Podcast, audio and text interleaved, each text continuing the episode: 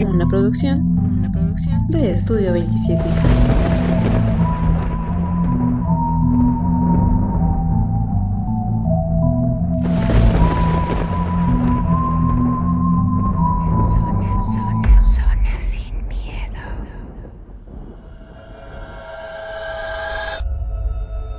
Hola a todos, sean nuevamente bienvenidos a Zona Sin Miedo, un programa hecho por y para ustedes. Como cada martes me acompaña mi hermano Sheva. Sheva, ¿cómo estás? Entonces estamos aquí en su podcast, este, agradecidos con, con la respuesta que tuvimos en el live pasado. Nos fue bastante bien, la gente participó, la gente se integró. Este, a pesar de que, digo, lo anunciamos como que muy, muy prontamente, pero la gente sí se acercó con nosotros, estuvieron platicando sus historias, la verdad muy agradecido con ustedes. Como ustedes ya saben, salió el sorteo, ya, ya hubo un ganador. Y este, nosotros prontamente vamos a enviarle pues su, camiseta para que la reciba, que, no haya falla. Y pues tal vez hagamos un live, no sé, en, algunos meses, pero ya saben que al menos el, anual lo tenemos que hacer. Y pues por lo pronto, eh, esta semana que tenemos, DJ. Esta semana les tenemos dos historias, pero antes de comenzar, pues también quisiera agradecer a toda la gente que estuvo ahí participando, que nos sigue desde hace tiempo, ya vimos que tenemos seguidores desde que comenzamos casi casi, entonces queremos mandarles un saludo y pues nuestras felicitaciones a la persona que ganó esta playera, ya se la estaremos enviando y ojalá y nos pueda compartir fotos. Pero por lo pronto vámonos con esta primera historia. Que es algo interesante, ¿no? Porque llevamos muchos programas pidiéndoles que nos manden una historia, que nos manden alguna leyenda, algún relato de su ciudad. Y eh, ahorita que ya es el programa 80, que ustedes saben que cada 10 programas traemos algo especial. Es la primera leyenda que nos mandan de la parte norte del país, aquí de, México. Como ustedes saben, nos escucha gente de, de, Centroamérica, de Sudamérica, nos escucha gente incluso de Europa. Y agradecerle a todas esas personas. Ahorita ya hubo alguien que de su comunidad tiene esta historia, esta leyenda, pues familiar tal vez. Que si la quieren creer bien, si no la quieren creer, pues no hay ningún problema pero agradecerle a esta persona que, que pidió que fuera anónima su, su leyenda para que la, la, comentáramos e invitarlos a las demás personas que ya tienen una pues una leyenda regional tal vez o local que nos la envíen, ¿no? Para poderla analizar, para poderla platicar, que es bastante interesante la que nos acaban de enviar. Y pues vamos con, con esta historia, ¿no, DJ? Sí, vámonos con esta primera historia.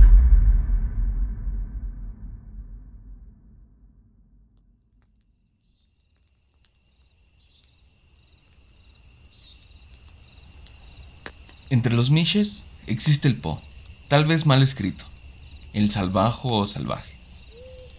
La figura varía mucho dependiendo de qué pueblo, pues incluso en un libro de leyendas la describen como una mujer española de la época colonial.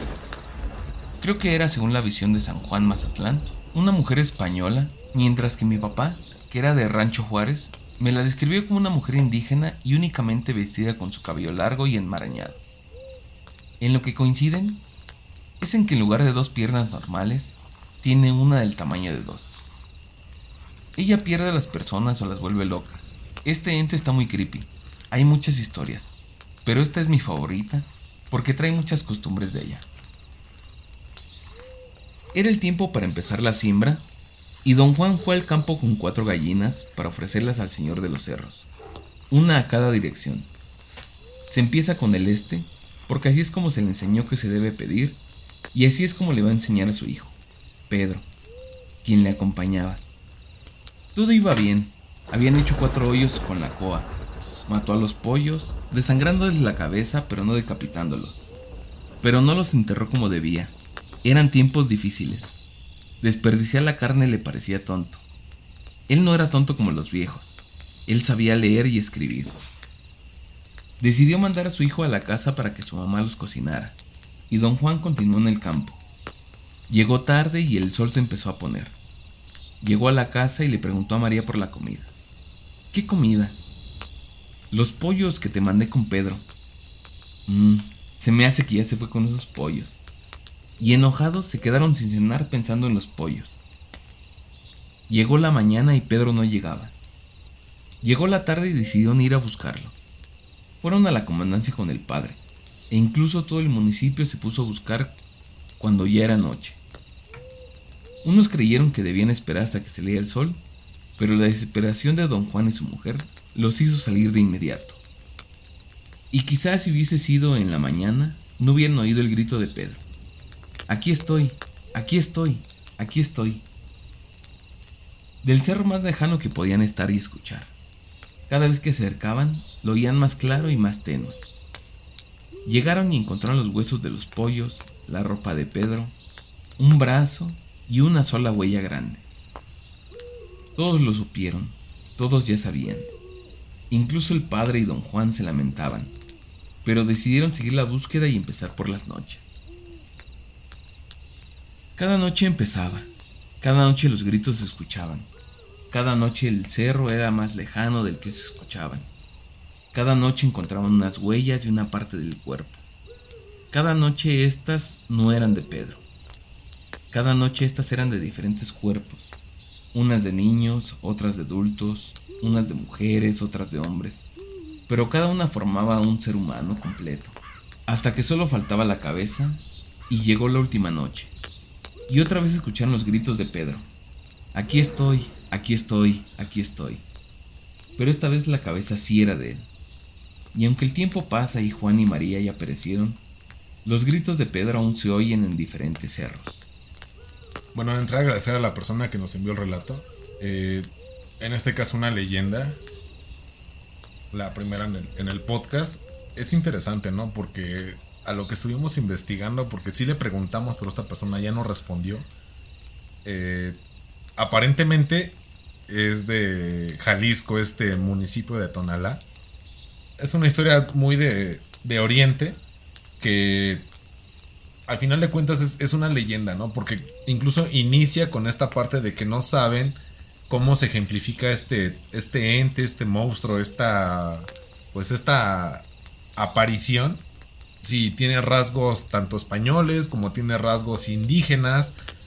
No saben cuál es la maldición de esta persona, como en algunos casos llega a ser la, la llorona, ¿no? Que, que todos sabemos, o, la leyenda, pues, más conocida es que era una indígena mexica que fue la que ahogó a sus hijos para que no sufrieran el pues el castigo o esta eh, dominación española. Pero llama mucho la atención el, hecho de que independientemente de, lo que es la, la, leyenda en sí pues te quedas pensando ¿no? o sea de entrada una mujer que nada más tiene una pierna una pierna que es el doble de una normal estamos hablando de que es una persona que al menos por mucha parrita que sea, mide 1,80. Porque son dos piernas encimadas, ¿no? Que es como inicia el relato, que es algo que yo, yo no conocía. Yo conocí, bueno, habíamos hablado en otros podcasts de la mujer con la mitad de, de la cara de mujer y la otra mitad de caballo, de la llorona, de algunos otros entes, pero esta que tiene las piernas así de deformes, pues sí, sí te, te impresiona, ¿no? Te impacta el hecho de que de que sea como toda la gente de esa región se le conoce. Y el punto de que su hijo, al llevarse estos pollos para que pues no se desperdicie la carne, porque al final de cuentas la carne, todos sabemos que, en muchos eh, estados alejados de las, de las capitales sí es un lujo, pues al final del día es algo que, impacta y es algo que, es un detrimento para la canasta básica de un hogar. Y en este caso el, papá le dice al hijo, pues llévate estos pollos que no están completamente decapitados, que no están completamente como lo marca el ritual, se lo llevan. No sé, porque eso sí quiero dejarlo muy abierto, no sé si sea parte de, de esta eh, pues creencia local, el hecho de que como no cumplió con el ritual completo, lo pagó con su hijo, pero independientemente de eso, en la búsqueda que hicieron, pues en ningún momento eh, dejaron de encontrar personas. O sea, se encontraron restos de, niños, se encontraron restos de, mujeres, de hombres adultos, de viejos, pero siempre les faltaba la cabeza, ¿no? Y el momento que encontraron la cabeza, toda la gente, con el primer grito, con el primer aullido y ver la marca en, la tierra, en el fango, deja el, pues, ya todos sabemos qué onda, ¿no? Y eso es lo que a mí me, me llama mucho la atención. ¿Tú qué piensas, DJ? Pues es una leyenda bastante peculiar, ¿no? como nos la cuentan, sabemos que pues es uno de estos pueblos que todavía tienen sus costumbres y tradiciones muy, muy arraigadas. Y pues hasta cierto punto es muy macabra, ¿no? Como vas descubriendo cuerpos, tratando de buscar a tu hijo, o sea, sí sabes hasta cierto punto que pues ya no lo vas a encontrar vivo, ¿no? Ahí nos lo relatan que ellos sabían pues cuál había sido el destino de esta persona, que ellos ya sabían, ya tenían en mente que pues a quien buscaban no lo iban a encontrar con vida. Pero yo creo que es bastante maquiavélico esto de ir encontrando cuerpos al paso. Y como comentas, ¿no? Que lo único que les faltaba por encontrar era la cabeza y al final la encuentran y me imagino el shock que vivieron todos al momento de descubrir que pues ahí estaba la cabeza. Y esta parte de los pollos que dices que a lo mejor pudieron ser porque no se cumplió el ritual como debía de ser, pues sí es bastante peculiar porque pues tiene mucha razón, ¿no? O sea, hay por algo existen estos rituales, por algo existen estas cosas y si no los cumples al pie de la letra, pues hay un precio a pagar.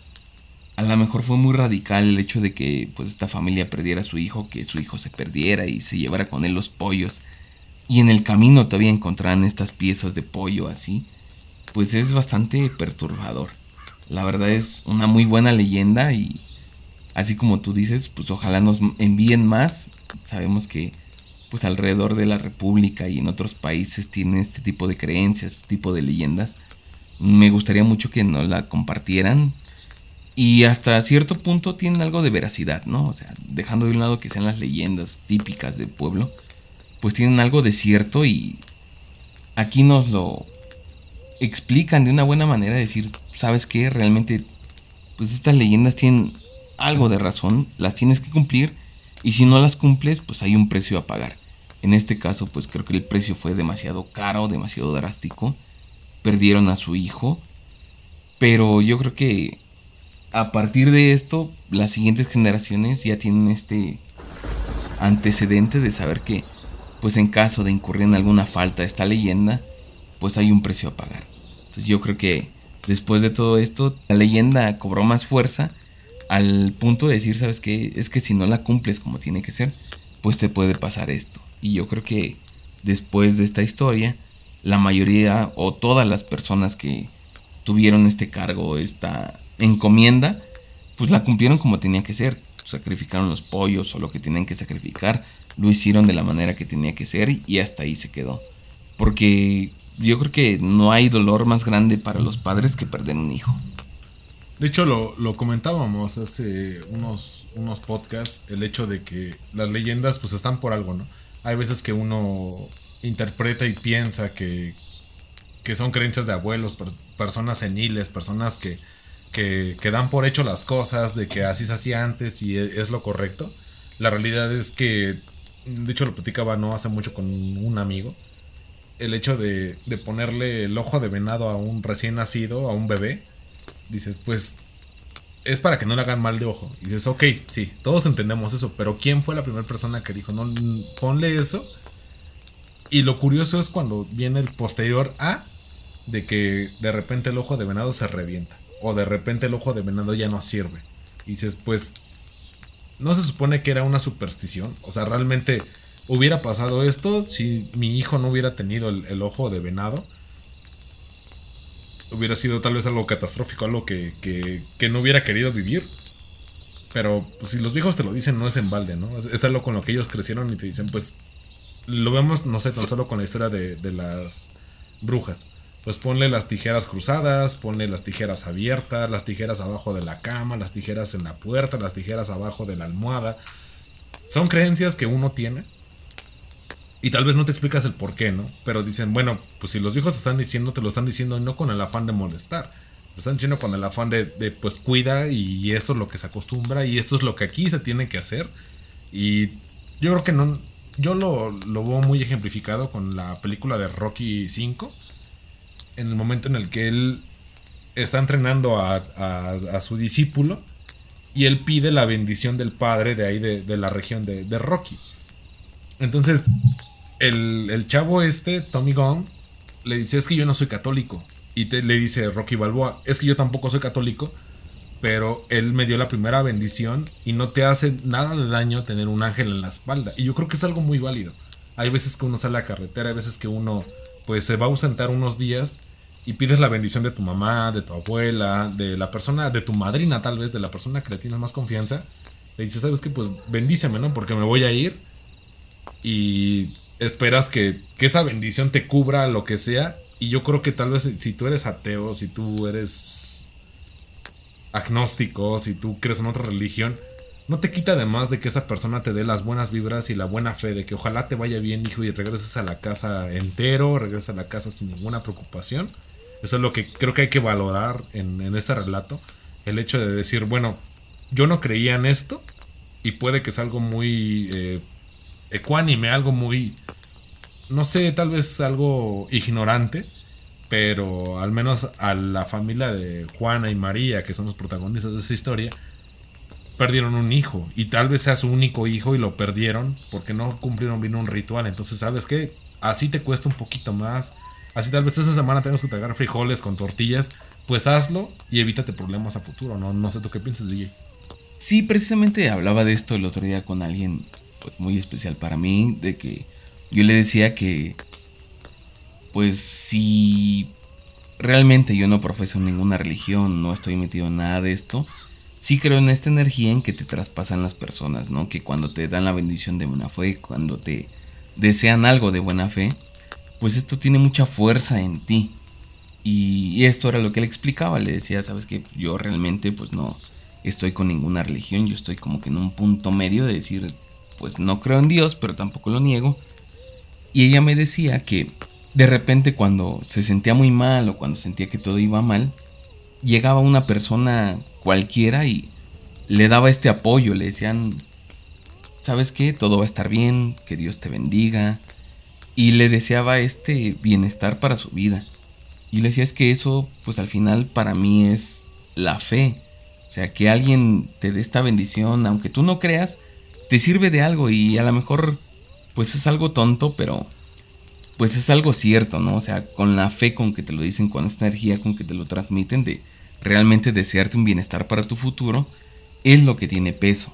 Y es lo que tú explicabas. O sea, independientemente de qué creas o no creas, cuando alguna persona te da su bendición, cuando alguna persona te desea el bien, pues tiene esta injerencia en tu vida en que pues todo va a salir bien porque ya tienes la vibra, la energía de esta persona que te transmitió para que todo vaya mejor. Entonces yo sí creo más en esto que en otras cosas.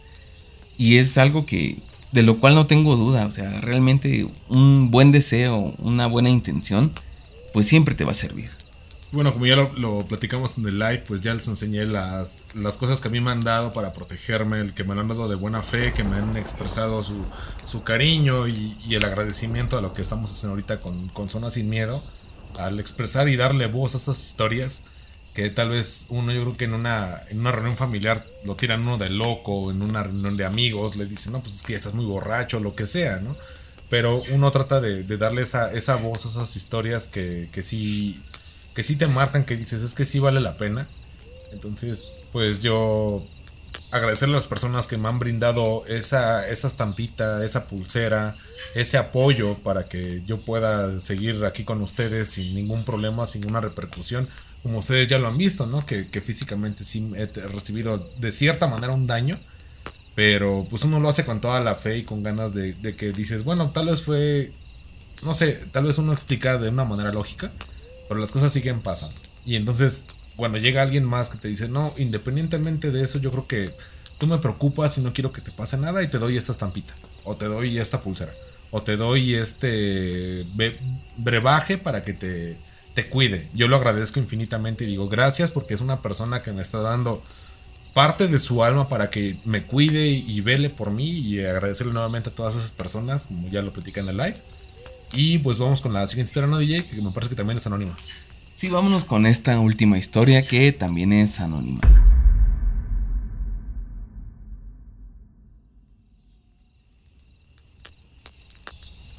Cuando estaba chico, mi papá me trajo a la Ciudad de México a una consulta médica.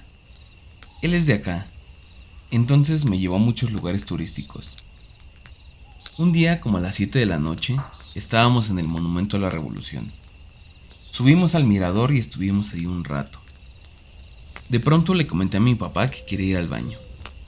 Entonces él se acercó a una de las trabajadoras de ahí y le preguntó si había baños allá arriba. Le contestó que sí, que si quería nos llevaba con la condición de que le esperáramos. Al principio se nos hizo un poco extraño, pero obvio le dijo que sí. Total. Nos llevó a los baños que estaban ahí arriba dentro de la gran cúpula. Y pues entré y salí. La trabajadora aún no salía, así que mi papá se puso a tomarme fotos ahí adentro. Cuando salió la trabajadora, nos comentó que no le gustaba ir a esos baños ella sola y que nos agradecía por haberle esperado. Cuando llegamos al hotel, mi papá me enseñó las fotos y me dijo que no me fuera a espantar. Pero en una de las fotos al lado mío, se ve la silueta de una mujer usando uno de esos vestidos antiguos, que se ven comúnmente en películas de época. Una foto que hasta el día de hoy guardamos, ya que no soy una persona que cree en estas cosas, pero una silueta tan distinguible es difícil de explicar dadas las circunstancias. Bueno, de igual manera agradecer a la persona que nos envió el relato. A mí me llamó mucho la atención el hecho de que estabas en un, en un monumento histórico, estabas en, en, una etapa de la vida de México, de inicios del, los años, del siglo XX, y que, que se queda tan plasmada, tan, tan identificada dentro de, de, una foto, ¿no? Porque sí se la pedimos y el chico este ya no, ya no pudo responder. Pero te llama la atención el hecho de que pues tú fuiste por tus necesidades. La, la chica esta te, te, dijo, ok, sí está arriba, pero no me dejen sola. ¿Por qué? Porque tal vez hay... Y esto me tocó a mí en, lo personal, en, en, un momento que estaba trabajando ahí en el centro, que dentro del edificio donde estábamos, había este, esta creencia que una niña se aparecía en los baños de mujeres. Entonces, pues a mí me dijeron eso y yo, honestamente, digo, no es que me haya reído, pero tampoco dije, pues es algo que sí pasa. Dije, bueno, en el de mujeres, no en el de hombres, así es que yo puedo ir al baño en la hora que a mí me plazca y no hay ningún problema.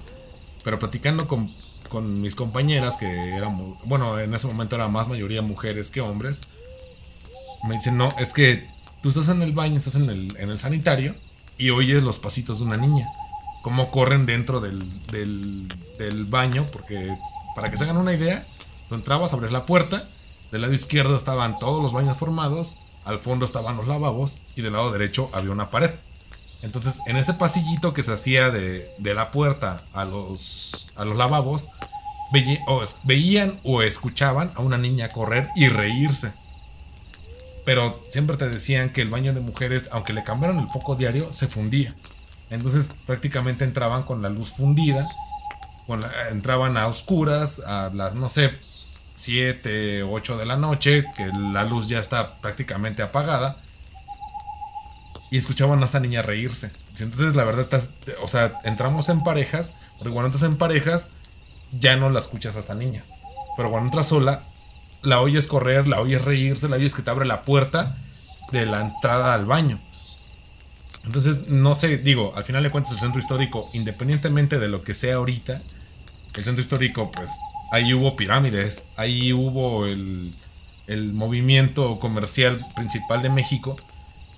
Y se quedan como que estos entes ahí almacenados y lo que tú creas o destruyas, los entes ahí siguen. O sea, se adaptan a lo que tú les, les muestres, este pasillo o lo que sea. No sé si sea una niña indígena. Digo, estoy hablando de, de, del caso que a mí me platicaron. Ahora, trasládalo a algo tan importante como fue el Monumento a la Revolución. Que hubo gente, hubo políticos, hubo señoras que tal vez subieron con estos trajes de época, como mencionan en el relato, que llegaron, se apersonaron en el momento y por alguna situación fallecieron ahí arriba, su alma se queda ahí arriba. Entonces es algo que, que por muy, no sé, muy científico, muy capaz que tú seas, sí te da como para abajo de que dices, es que no sé, o sea, yo llevo los yo tengo doctorado en cualquier cosa que tú me digas y no sé por qué cada que estoy en el baño me abren la puerta. Y yo no veo pasos, yo no veo personas. Así yo sé que estoy solo aquí arriba, me abren la puerta. Porque es gente que, que, se quedó ahí atrapada en el monumento a la revolución. Y es un monumento con mucha energía. Yo he platicado con personas que les gusta mucho este, este tema de energías. Y te dicen, el monumento a la revolución tiene muchas cosas porque nada más es lo que ustedes ven en la estructura. La gente que no sepa abajo del monumento a la revolución está un museo, que no me acuerdo, creo que es el Museo de Armas, que habla de la Revolución Mexicana. Y ahí hay fusiles, te hablan de, balas que le entraron a tal persona. de que en tal batalla se libró tal cosa. Entonces todas esas energías se quedan ahí plasmadas y gente que es muy sensible obviamente las ve, ¿no?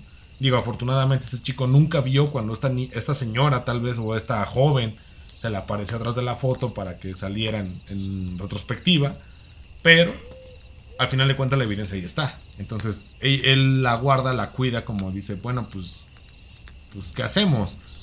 Pues no hay de otra y tan tan, o sea, no, nada más te toca aguantar y darte cuenta de que dices, yo por mucho que, que sea muy escéptico, que no me haya pasado absolutamente nada, aquí sí está muy cargado de energías por los años que lleva este monumento y yo creo que es algo muy de, de considerar. No sé tú qué piensas, DJ. Pues es una historia bastante interesante, ¿no? El hecho de que pues se suscite en este lugar que, como tú dices, bien está cargado de muchas energías y que los trabajadores de ahí sepan que algo sucede. La chica nunca les explicó, nunca les contó qué podía pasar, pero ella sabía que algo sucedía en ese lugar, ¿no? Ella, pues al momento que le dijeron, ¿sabes qué? Quiero ir al baño, dijo, yo también, pero los llevo con la condición de que, pues me esperen, me acompañen, porque, pues a mí sola no me gusta andar ahí. Entonces, esto nos quiere dar a entender que, pues algo está sucediendo en ese lugar, ¿no? Así como tú dices, pues han pasado diversas cosas, hay mucha energía porque mucha gente visita este sitio, porque es un sitio turístico totalmente. Y pues algo de, de, las personas de la época se queda ahí, ¿no? A lo mejor como tú dices, alguien murió trágicamente ahí, en, el caso pues pudo haber sido esta mujer la que falleció ahí y es la que se aparece, o incluso antes de que se hiciera este monumento ya se aparecía, pero ahora con el monumento pues ya tiene como que un lugar donde estar. Entonces sí te deja como que a mucha interpretación lo que está pasando ahí. Yo quiero que pues, si alguien ha visitado este monumento y ha sentido alguna vibra extraña, alguna pesadez o algo distinto a otros sitios, pues nos lo comente, nos lo haga llegar y lo estaremos compartiendo aquí en el programa porque este tipo de sitios siempre están cargados de energía, ¿no? Ya sea buena, ya sea mala, pero algo sucede, ¿no? Y más como tú lo comentas, es en el centro histórico donde pues la historia nos remonta mínimo hace 500 años cuando sucedió esto de que llegaron los españoles. Y también he escuchado muchas historias de este tipo, pero de más allá, en, el mero centro donde está el, la catedral, las ruinas estas de, del templo mayor donde ahí han visto más cosas. sabemos que todo el centro pues está cargado de esta energía porque pues, tiene muchísimos años existiendo y muchas personas han fallecido ahí. Entonces podemos como que dar por verídica esta historia porque realmente es algo que puede suceder en cualquier sitio del centro, no solo ahí en el monumento, sino en cualquiera de las calles del centro pues puede suceder algo así. Yo recuerdo hace pues no mucho escuché una historia del centro histórico también en la que comentaban que esta persona iba en un viaje, ya eran pues altas horas de la noche y tenían que pasar por el Zócalo precisamente, y él tomó un taxi. Y entonces cuando iban por el taxi de la estación del metro Zócalo vieron salir unas personas, pero como estas personas que están danzando ahí, pues, con esta vestimenta típica de los danzantes, pero que ya era muy tarde como para que el metro estuviera abierto. Dicen es que nadie podía salir del metro porque pues, ya era muy tarde como para que estas personas estuvieran ahí. Y él comentaba que realmente las personas no se veían como caracterizadas. O sea, no como los danzantes que vemos ahorita que pues prácticamente se ponen un traje y tratan de hacer alusión a esos tiempos, sino que se veían como personas de la época. Realmente la vestimenta era idéntica y no se veían como personas de este tiempo, sino se veían como personas pues auténticas de, de la época y que las vieron salir de ahí, que estaban marchando y, él decía, es que ya es muy tarde como para que ellos todavía estén marchando, ¿no? A lo mejor si fueran 10, 11 de la noche lo entiendes porque pues todavía está como que el espectáculo, ¿no? Para los turistas, para la gente foránea que de repente llega y quiere hacerse una limpia o quiere ver a los danzantes, pues es normal. Pero ya a 2, 3 de la mañana pues estas personas ya no están ahí. Y él decía que los veía saliendo y que se veían pues prácticamente como guerreros mexicas, que su físico no era como de esta época, sino era más fornido, eran un poco más altos, entonces él junto con el taxista vieron esto y el taxista fue el que le dijo, pues es que esto se ve pues más seguido de lo que tú crees. O sea, todo esto sucede todo el tiempo y pues ahorita tuvimos la suerte de verlo. Pero no es algo que podamos ver todo el tiempo, pero sí es algo que se esté sucediendo periódicamente. Entonces, estas historias del centro histórico me parecen muy interesantes porque también hay muchas leyendas. Yo creo que posiblemente, a lo mejor, no sé, en próximos episodios, a lo mejor y para el 90 les traemos un especial de puras leyendas del centro histórico porque hay bastantes para hablar. Y es interesante lo que comentas, ¿no? Porque al final de cuentas, eh, yo creo que por cualquier cosa, lo que tú quieras, de la, cualquier parte de la República, has tocado una vez el centro histórico y sabes que está, es un mar de gente, sabes que, que en algún momento hay partes donde no puede hacer tal cosa, sabes que en alguna parte está la parte prehispánica, eh, sabes que está la, plancha del Zócalo, o sea, es algo muy, muy bonito que tiene México a la gente que sabe de otros países, invitarlos a que conozcan, al menos en Google Maps que se den cuenta de lo que es el Zócalo de la Ciudad de México, que es hermoso, tiene muchas cosas por, por demostrar y eso suma la, no sé, la misticidad, el hecho de que tú no sabes que lo que estás viendo sí sea algo verídico o sea algo que tal vez estás imaginando porque tiene tanta carga energética que te absorbe, que te, que te nutre en esta, en esta situación. Entonces, pues invitarlos a que conozcan un poquito más de la cultura mexicana, la cultura mexica y en general, pues agradecerles nuevamente por lo, que fue el, live, que nos fue bastante bien. Agradecerle a la persona que, ya ganó la, playera, para que pues nos, vamos a comunicar con ellos en esta semana, para que se lo hagamos llegar. Y en general, gente, pues tal vez antes del 100 tengamos otro live, todavía no lo sabemos. Queremos darle cosas especiales a todos, queremos que, ustedes sepan que, que pues Zona Sin Miedo siempre trae cosas, aunque sean un poquito más tardadas, un poquito más, este, pues un poquito más lentas, pues siempre es algo que, ustedes valoren, que ustedes digan y puedan recomendarnos con demás personas que les guste todo este tema de, pues paranormal, este tema de, cosas más allá de, como que del cuadrado, ¿no? en general agradecerles a la gente que participó en el live, a la gente que, que hizo posible que llegáramos a este live y en general pues decirles a todos que, trabajamos por y para ustedes, como siempre lo dice DJ en la, en la intro. Y pues nos vemos para el siguiente live, banda. Eso es todo. Recuerden que para una mejor experiencia les recomendamos el uso de audífonos. Por lo pronto nos escuchamos la siguiente semana. Cuídense mucho. Bye.